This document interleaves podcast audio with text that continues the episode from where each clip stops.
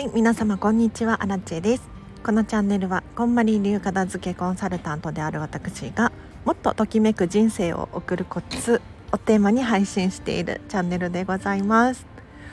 ということで本日も皆様お聞きいただきありがとうございます。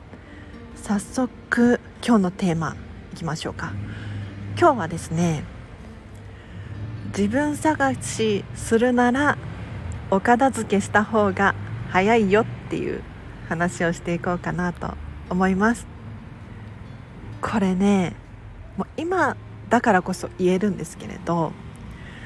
かつてアラチェはもう本当に人生に迷子になっていたというか何がしたいんだろう何かやりたいけどわからない趣味って何だろうななんかねもやもやもやもやしていたんですよ。でできることと好きなことって違うじゃないですか でもいよいよ自分は何者になりたくって何がしたくてどうしていきたいのかっていう未来が分からなくなっちゃったんですよね。でそんな時に突然アイルランドっていうイギリスの隣の国にワーホリに行ったりとか、まあ、いろんな職場転々としてみたりとか したんだけれどなんかね、まあ、楽しいですよ楽しいんですけれどこれだっていうものに出会えずにいたんですよね。でそんな時ふとテレビのコマーシャルだったかな分かんないんですけれどこんまりさんのネットフリックスが始まるよっていう情報がアラチェの目に飛び込んできたわけですよ。でこんまりさんってずっと人生がときめく片付けっていう風におっしゃってるじゃないですか。この時ふと気づいたんですね。私に足りないのはときめきだ。じゃあお片付けをすればときめく人生がいよいよ送れるに違いない。そう思ってもう覚悟してお片付け取り組んだんですよ。もうね怒涛の勢いで3ヶ月間で3回繰り返してでそれでもお片付けが分からなくて ときめきがピンとこなくてこんまりさんに会いに LA まで行ったくらいなんですね。でようやく4回目の片付けであ私ってこうなんだっていうのが理解できたんですけれど要するに何が言いたいかっていうと自分で選んで決めるっていうのがお片付けなんですね。お洋服もそうだしキッチン道具もそうだし本も書類も自分自身で選んで決めるっていうのをたくさんたくさん繰り返していくんですよ。そうするとですね不思議なことにじゃあ今日お昼ご飯何を食べたいのかとか人間関係誰と一緒にいたいのかこの選んで決めるっていうのも同じなんだなってふと気づくんですよね。なのでちょっと皆さんピンとこないかもしれないんですがお片付けをすると自分のときめきっていうのを理解することができて自分が何をしたくてどういう未来が待っているのかっていうのが想像できてくると思うんですよ。ちょっと待ってね。救急車が来ちゃって騒がしかったので。失礼いたしました。どこまで話しましたっけ？忘れちゃったな。自分が何をしたいのかっていうのが分かってくるんですよ。これ不思議なんですけれど例えばキッチン片付けるじゃないですか。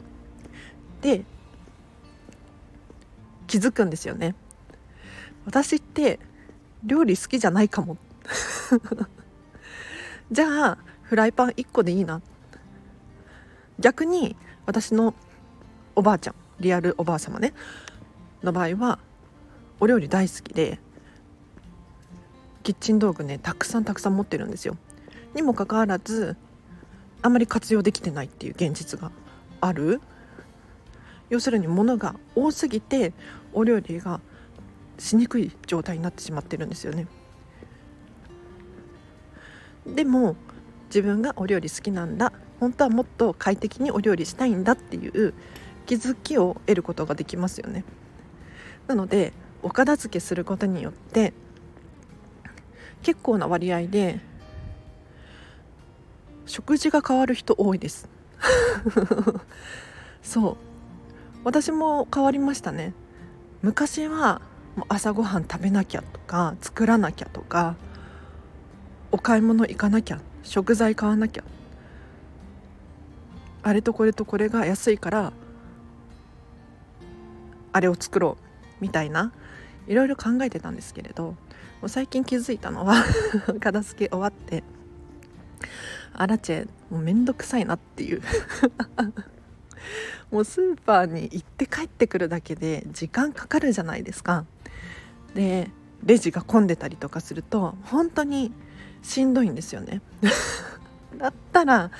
もう簡単にパパッと食べられるものっ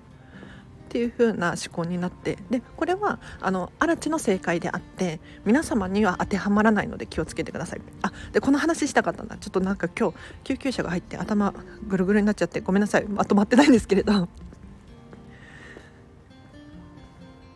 こんまりさんの本が全て正しいわけではないです。これを皆さん勘違いしないでほしいなと思います。でこんまりさんもそれは分かってて書いてるんですよ。はい。例えばお洋服はきれいに畳みます。書いてありますね。で色は手前が薄い色で奥が黒い色濃い色の順番でしまいましょう。って書いてあるんですよ。他にも実家に物を送ってはいけない。って書いてあったりとか。あとはそうだな。書類は基本全捨て。って書いてあったりとか。でもアラチェが伝えたいのは確かにそうなんだけれどその話も一理あるんですが例えばねご自身が書類大好きなんです。っ 書類大好きってどういうことかっていうとアラチェのお客様でこれ話していい方なんですけれどなんかね文章が好きっていう人がいらっしゃったんですよ。文章が好き文章とかなんなんだろうな言葉？日本語が好きっていう方がいらっしゃったんですね。でその方とにかく書類が捨てれない手放せない感じだったんです。でよくよく話を聞くとやはりその言葉遣いだったりとか文章が面白いから 取っておきたいっていうのね。でもこんまりさんの本の中には「基本全捨て」って書いてある。ここの葛藤があったみたいで。でもそれって自分のときめきに従ってほしいからその捨て全捨てっていうのはあくまで基本ベースっていうのかな。何て言ったら例外的に残しておいてもいいのよ。実家に荷物を送っちゃいけませんって書いてあったとしても例外的にその本当にご実家で可愛がってもらえるものがあるのであればそれは送った方がいいと思う。うんなので別に小森さんがダメって言ってるわけじゃないんだけれどもうご自身で選んで決めるっていうのがお片付けなんですよ。なのでそれを繰り返していくうちに自分との対話自分のことをよく理解することができる状態になるのでお片付けが終わるとですね私はこういう性格だからこれをしようあれをしようどんどんね夢が広がっていきます。面白いです。アラチもあの片付け終わって今どうなったかあんなにモヤモヤしてた人生どうなったかっていうと例えばここ最近毎日のようにスプラトゥーン3を任天堂のねゲームね。スプラトゥーン3をやってるんですけれどこれもお片付けを終える前はゲーム好きだったんだけれどやっちゃダメだとか こんなことしてる場合じゃないとかいや1時間まででしょとかなんかねアラチェの中でこう当たり前っていうのが存在してたんですよ。でもお片付けをした結果どうなったかっていうと好きならやればいいじゃん。そんな YouTube ダラダラ見てたりとかネットサーフィンしている時間があるんだったらスプラトゥーンやってた方が満足度高いっていうことに気づいて 私はゲームは手放さずに残してより時間を取るっていう手段に。でもねすごく楽しいのそうすると人生が。でディズニーもそうね。最近ディズニーシーンにはまってるんですけれど行動してみようって思えるようになった？お片付けが終わってディズニーってそういえばどんな感じだっけって思ってちょうど23年前ねコロナ後開園して開園閉園してたところを再園再開園して再再開して すぐに行ったんですよ。そしたらやっぱりアラチェの思ってた通りディズニーってなんて美しいんだろうって気づいたんですよ。まあ当たり前のことなんだけれどお片付け目線から見ても本当に美しくってどんな秘密が？な秘密が裏に隠されてるんだろうとか思っちゃってね。そこから通い始めるようになったんですけれどこれがなんか好きこそものの上手なれじゃないですけれど自分らしさにつながってくる。でこの行動をどんどんすることによってより自分が自分らしくなっていって夢や目標がその過程で見つかる可能性があるのであらちゃんもここまで来るのに3年くらいかかってるから安心してください。こんまりさんとかもう何十年何十年もう5歳からかあ3歳から片付けしてたとか言ってたかな。だから安心してほしい。本当に急には変わんないかもしれないんだけれど徐々に分かってきて行動が変わっていって自分らしさとか夢や目標が見つかるので是非今人生にモヤモヤしているとか 自分探しをしているんですとかっていう方いらっしゃいましたらよかったらお片付けしてみてください。見つかりますよ。では今日は以上です。お知らせがあります。12月16日金曜日午前10時から11時半90分なんですがアラチェのこんまりメソッドセミナー人間関係のお片付けを開催いたします。こちらは PTX っていうイベント開催サイトでお申し込みが申し込みができますのでそちらから詳細もチェックしてほしいなと思います。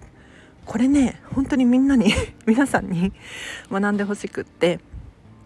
まあ、どういうことかというと結局ね全部つながってるんですよね。わかりますか？あの忙しくなってくると頭の中がパンパンになったりお部屋も散らかってくる。物理的なものと非物理的なものってすごくね関連性があってリンクしてるんですよ。でアラちゃんもお部屋が散らかってきたらあそろそろ休憩しないとやばいなって思って休憩を強引に取るようにしています。なので人間関係をお片付けすると